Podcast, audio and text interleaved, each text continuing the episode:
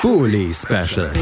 Die Vorschau auf den Bundesligaspieltag auf meinsportpodcast.de. Herzlich willkommen zum Bully Special auf meinsportpodcast.de. Mein Name ist Julius Eid und wie immer begrüße ich euch zu diesem wundervollen Format, um euch auf alle neun Spiele des anstehenden 32. Bundesligaspieltags vorzubereiten. Die Entscheidung an der Spitze, die ist spätestens am letzten Wochenende auch final gefallen, aber es gibt noch Entscheidungen, die ausstehen, sei es in den Europa League und in den Champions League Plätzen oder im Kampf um den Klassenerhalt gibt es noch einiges zu besprechen. Wir werden über alle neun Partien sprechen heute.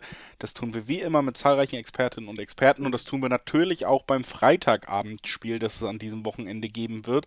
Es ist das Duell zwischen Union Berlin, die sich mit einem Sieg am vergangenen Wochenende über Leipzig auch nochmal, ja, eine sehr spannende Ausgangslage in der Tabelle erarbeitet haben und der Gast wird sein Kräuter Fürth. Da steht mittlerweile auch rechnerisch fest, sie sind abgestiegen. Dann gibt es natürlich auch noch neben dem Platz jetzt ein ganz großes Thema, nämlich das Trainerthema. Wir werden über all das sprechen und zwar mit Michael Fischer von den Nürnberger Nachrichten. Hallo Michael. Hallo Julius, hallo liebe Hörerinnen und Hörer. Damit sind wir dann also bereit. Und äh, ja, normalerweise blickt man natürlich immer so ein bisschen auf das letzte Spiel zurück hier im Bully Special. So halten wir es ja meist.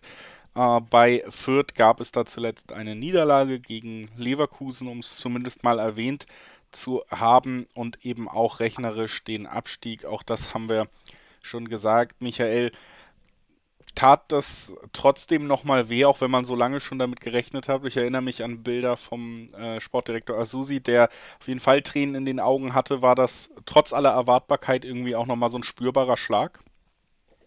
Ja, also Rashid Asusi war schon tatsächlich sehr, sehr geknickt. Er ist erst über den Platz gelaufen, etwas Gedanken verloren, hat versucht, die Situation irgendwie zu begreifen. Und als er dann zu den TV-Interviews gelaufen ist, also Richtung Sky war die erste Station, ist es, glaube ich, aus ihm herausgebrochen einfach. Er hat einfach wirklich bitterlich geweint auf dem Platz, sich die Tränen aus dem Auge gewischt, hat ja dann noch vor der Kamera kurz das Interview sogar unterbrechen müssen, um sich zu schneuzen. Also ihn hat das offenbar am meisten mitgenommen, auch wenn er nachher sagte, das ist natürlich, also auch Stefan Leitl sagte das, man kann sich darauf vorbereiten. Und in Fürth wusste man ja spätestens seit der Hinrunde, dass man höchstwahrscheinlich absteigen wird. Und seit einigen Wochen wusste man, dass es passieren wird, hundertprozentig. Und trotzdem ist es nochmal was anderes, wenn dieser Moment dann einfach da ist. Weil dann tut er nochmal weh, dann hat man die Gewissheit, jetzt kann man es auf jeden Fall wirklich nicht mehr schaffen. Und Asusi hat das eben, man, Asusi lebt diesen Verein, deswegen hat sie noch so sehr mitgenommen. Es war, glaube ich, auch der einzige Offizielle, der geweint hat. Auch von den Fans haben jetzt nicht viele geweint, weil ja jetzt eben tatsächlich nicht so überraschend kam. Die Fans haben dafür über die Mannschaft auch schon in den Schlussminuten und auch ähm, nach dem Spiel sehr gefeiert. Das kam, was man so hört, bei der Mannschaft sehr gut an, hat viele Spieler beeindruckt, hat ja auch Menschen außerhalb Fürths beeindruckt, was man so liest und hört. Also das war, glaube ich, ein ganz guter Abschied von Fürth aus der Bundesliga. Es kommen natürlich noch drei Spiele, aber jetzt ist es rechnerisch klar. Ja, und dieses Spiel war tatsächlich nochmal, das hat Stefan Neidl nachher auch gesagt, ein Spiegelbild der Saison. Fürth hat, obwohl sie mit dem letzten Aufgebot gespielt haben, mit jetzt auch noch zwei Corona-Fällen und vielen Verletzten, also insgesamt ohne acht Spieler, mit nur 15 gesunden Feldspielern, gut begonnen, ist in Führung gegangen. Jessic Nankam bei seinem Startelfdebüt eigentlich eine sehr schöne Geschichte. Nach ja, fast 300 Tagen irgendwie ohne wirkliches Pflichtspiel hat er dann ein äh, vorbereitetes Tor, sehr stark durchgegangen. Jonathan Tah hat er einfach weggedrückt, als wäre es irgendwie so ein Kreisliga-Verteidiger. Das sah ganz witzig aus. Hat dann abgeschlossen und dann nochmal gut nachgesetzt beim Abpraller. Dann hat Jetro Willems die Mannschaft in Führung geschossen. Dann unglücklich, Branimir Gotha nur drei Minuten später verlängert den Ball zu Patrick Schick, der ihn dann über die Linie drückt. Dann erst Abseits erkannt, dann kommt der VR, sagt, naja, es kam ja von dem Vierter doch kein Abseits. Dann macht Andreas Linde diesen krassen Torwartfehler und schenkt Leverkusen das 2 zu 1. Und dann war es eigentlich fast klar, dass Fürth gegen Leverkusen in der Situation und gegen so einen starken Gegner na, und nach diesen vielen Rückschlägen einfach nicht mehr zurückkommen kann. Sie haben zwar noch viel versucht, sind oft nach vorne gekommen, haben ganz gut sogar kombiniert, das sah echt nicht schlecht aus teilweise, aber am Ende war es einfach nicht zwingend genug und es kam am Ende dann auch leider, das hatten wir ja schon oft an dieser Stelle, einfach viel zu wenig Torchancen, viel zu, viel, äh, viel zu wenig klare Möglichkeiten heraus. Radetzky musste eigentlich kaum was halten und dann war am Ende der Sieg war dann wahrscheinlich ein bisschen zu hoch. Leverkusen hat nochmal zwei Tore gemacht, weil Fürth einmal schlecht verteidigt hat und einmal im Distanzschuss einfach durchgerutscht ist ja, und dann verliert man 4 zu 1, obwohl man eigentlich gut angefangen hatte, gut mitgespielt hat. Und alle sagen ja, ein typisches Viertspiel für diese Saison. Ein typisches Viertspiel also zum rechnerischen Abschied. Und Abschied ist ja auch so ein bisschen das Stichwort, was weiter ja auch über diesem Spiel jetzt hängen wird, denn das war vorher nicht klar. Es ist auch der Abschied oder das sind die letzten Abschiedsspiele jetzt von Trainer Stefan Leitl. Das hat man gestern bekannt gegeben. Und ähm, ja, vorher waren es nur Gerüchte, jetzt steht es fest. Was, was ist das nochmal jetzt für eine Situation? Kannst du uns da vielleicht nochmal so ein bisschen reinnehmen, was das auch für den Verein bedeutet, dass eben dieser Aufstiegstrainer den Club jetzt verlassen wird? Es ist natürlich schon eine Zäsur für den Verein, das ist klar. Also Leitl kam im Februar 2019, er war jetzt von allen Bundesliga-Trainern am drittlängsten im Amt. Wir hätten noch so knapp, glaube ich, nach der Saison, knapp einen Monat hätte ihm gefehlt, um alleiniger Rekordtrainer in Schritt zu werden. Das wollte er offenbar nicht mehr werden. Das ist vielleicht auch eher eine statistische Randnotiz, aber dann sieht man daran schon, dass Fürth hat ja immer Trainer gehabt, die, oder meist Trainer, die länger da waren. Mike Biskins war auch lang da, beim ersten Bundesliga-Aufstieg zum Beispiel. Und Leitl hat diese Mannschaft übernommen, als sie mal wieder im sportlich freien Fall war. Man hat in dem Jahr zuvor, im, im Mai 2018, wegen eines Tores ist man nicht in die dritte Liga abgestiegen. Dann im Jahr darauf ging es wieder sehr schlecht weiter. Man hatte der in der Woche zuvor 0 zu 6 in Paderborn verloren und dann hat man den Trainer eben entlassen, Damir Buric, und hat Stefan Leitl geholt, der hat die Mannschaft stabilisiert, hat sie in der Liga gehalten in der ersten Saison, hat sie im zweiten Jahr nochmal weiter stabilisiert, ist dann am Ende sind sie Neunter geworden, war okay. Und dann im Jahr darauf eigentlich sensationell mit einem Etat von 8,5 Millionen mit den Prämien am Ende. Ähm, von dem nach der zweitgeringste Etat der zweiten Liga ist man aufgestiegen als Tabellenzweiter hinter dem VfL Bochum und dann hat man, das hatten wir auch schon oft, eben zu viele Stammspieler verloren, hatte zu viel Unruhe, musste eine neue Mannschaft aufbauen. Man, dass man David Raum und Anton Stach, zwei A-Nationalspieler, nicht einfach so ersetzen kann, vor allem bei den geringen finanziellen Möglichkeiten, ist auch klar. Ja, und dann wurde ja schon, also vor knapp drei Wochen hat die Bild dieses Thema aufgemacht, dass Leitl ja angeblich fast sicher hieß es, äh, zu Schalke wechseln würde.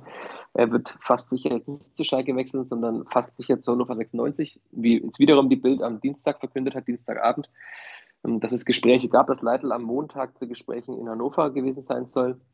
Was ganz bekannt ist daran ist, dass Leitl immer diese offene und ehrliche Kommunikation, das hat er fast jeder PK so gesagt, wortwörtlich gelobt hat mit Rashid Susi, der ihm ja immer den Rücken gestärkt hat in all den Jahren und auch in dieser schwierigen Situation im vergangenen Winter, als man einen Punkt aus 14 Spielen geholt hat nur. Und äh, Asusi hat dann am Dienstag, während er beim U23-Spiel war gegen zweite Mannschaft Augsburg durch, aus den Medien erfahren, dass Leitl am Tag zuvor in Hannover war. Das spricht jetzt nicht unbedingt dafür, dass am Ende die offene und ehrliche Kommunikation noch so stattgefunden hat, wie man sie immer nach außen dargestellt hat. Herr Asusi war dann schon etwas pikiert, hat dann auch mir gegenüber gesagt, dass er sich gewünscht, gewünscht hätte nach all dieser Zeit und nach dieser harten Zeit, die man zusammen durchgemacht hat, dass er nicht aus den Medien von so einer Entscheidung erfährt. Und dann am Dienstag, das ist heute Donnerstag, den wir aufnehmen, die Tage verschwimmen schon so. Am Mittwochnachmittag hat der Verein dann bekannt gegeben, dass, es, äh, dass die beiden Trainer, also Mijatovic als Co-Trainer und Stefan Leitl, den Verein verlassen werden nach der Saison auf jeden Fall. Und jetzt am Donnerstag hat Stefan Leitl sich auch erstmals öffentlich geäußert zu den Gründen. Wenn es interessiert, der kann ja nochmal und die kann nochmal die PK anschauen. Er hat sehr viel gesagt, hat auch viel zurückgeblickt. Natürlich, dass er stolz ist, dass er sich bei allen bedankt. Das ist ja klar, das machen alle Trainer, die gehen. Und hat eben gesagt, er, er war der Auffassung, dass dieser Verein einen Neuanfang braucht, dass er neue Energie braucht, eine neue Ansprache, so waren ungefähr die Worte, und dass er nicht mehr bereit war, diesen Neuanfang mitzugestalten. Kann man jetzt natürlich immer weiter spekulieren, ob er nicht bereit war, weil möglichst so viele Spieler gehen, weil tatsächlich, also nach dem Abstieg auch mal vielleicht wirklich frische Energie rein muss. Es wird auf jeden Fall spannend. Der Verein muss jetzt einen neuen Trainer finden. Leitl nimmt auf jeden Fall, so wie den Vernehmen nach Harvard Nielsen aus Fürth mit. Vielleicht nimmt er noch andere Spieler mit nach Hannover, wenn er den dorthin wechselt. Ja, es bleibt spannend, aber ich denke, Fürth wird auch in der nächsten Saison eine gute Rolle spielen, außer sie verlieren jetzt wirklich die ganze Mannschaft und das kann ich mir eigentlich nicht vorstellen.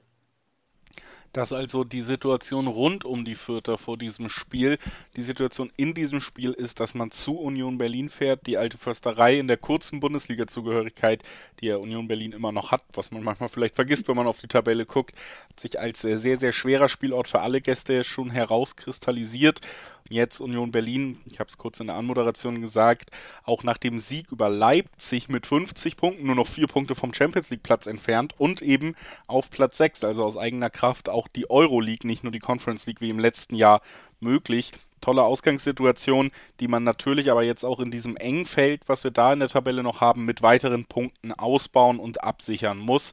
Also ja, die eine Mannschaft schon sicher abgestiegen. Das steht fest, dass der Trainer gehen wird. Bei der anderen Mannschaft geht es jetzt quasi von Spiel zu Spiel um den ganz großen oder den größten Vereinserfolg der Geschichte, der möglich ist. Glaubst du, das werden wir am Ende auch auf dem Feld sehen?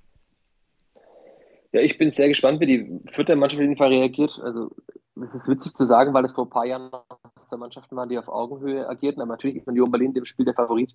Leitl hat auch in der PK nochmal gesagt, dass also dieser Weg von Union schon sehr erstaunlich ist. Also ich erinnere mich noch an ein Spiel, da hat Fürth 15-0 gegen Union zu Hause gewonnen. Das wird wahrscheinlich jetzt am Freitagabend nicht passieren, nehme ich mal an.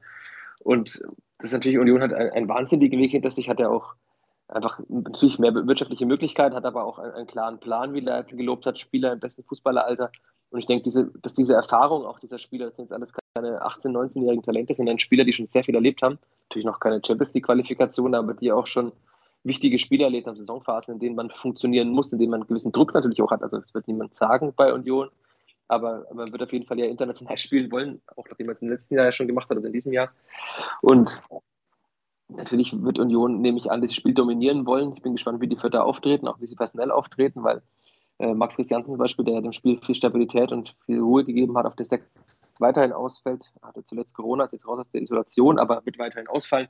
Also Fürth hat auch immer noch das letzte Aufgebot, auch wenn jetzt zumindest Jimmy Leveling wieder auf der Bank sitzen kann, aber es ist bei weitem nicht die Mannschaft, die man sich vorstellt in Fürth und deswegen sage ich, alles andere als ein Sieg der Unioner wäre eine Überraschung. Das also die Ausgangslage, wenn alles andere eine Überraschung wäre. In letzter Zeit hast du ja eigentlich immer sehr positiv aus Fürther Sicht getippt. Wie sieht es denn diesmal mit deinem Tipp aus? Ich sage tatsächlich 3 zu 1 für Union. 3 zu 1 für Union. Der Tipp von Michael Fischer von den Nürnberger Nachrichten. Hoffentlich kriegst du nicht böse Leserbriefe nach diesem Tipp. Und äh, wir. Die bekomme ich die ganze Zeit, also von dem her komme ich damit klar. Sehr gut, dass du das schon abgehärtet bist. Ich hoffe, ich bekomme auch keine bösen Hörerbriefe, wenn ich meinen Tipp abgebe. Ich glaube, es wird ein 2-1 für Union. Ich glaube auch, sie gewinnen am Ende. Nicht ganz so deutlich, weil es ein wenig umkämpfter wird, aber der Sieg, der sollte drin sein für die Heimmannschaft. Ich bedanke mich bei Michael Fischer, dass er heute bei uns war, um über dieses Spiel zu sprechen. Vielen Dank, Michael. Sehr gerne. Und äh, wir, liebe Zuhörerinnen und Zuhörer, wechseln nach einer kurzen Pause dann natürlich auf den Samstag. Auch da erwarten uns gleich sechs weitere Spiele an diesem Spieltag 32 und nach einer kurzen Pause kümmern wir uns drum. Schatz, ich bin neu verliebt. Was? Da drüben. Das ist er. Aber das ist ein Auto. Ja, eben. Mit ihm habe ich alles richtig gemacht. Wunschauto einfach kaufen, verkaufen oder leasen. Bei Autoscout24. Alles richtig gemacht. Bully Special. Die Vorschau auf den Bundesligaspieltag auf meinsportpodcast.de. Schatz, ich bin neu verliebt. Was? Da drüben. Das ist er. Aber das ist ein Auto. Ja, eben. Mit ihm habe ich alles richtig gemacht. Wunschauto einfach kaufen, verkaufen oder leasen. Bei Autoscout24. Alles richtig gemacht.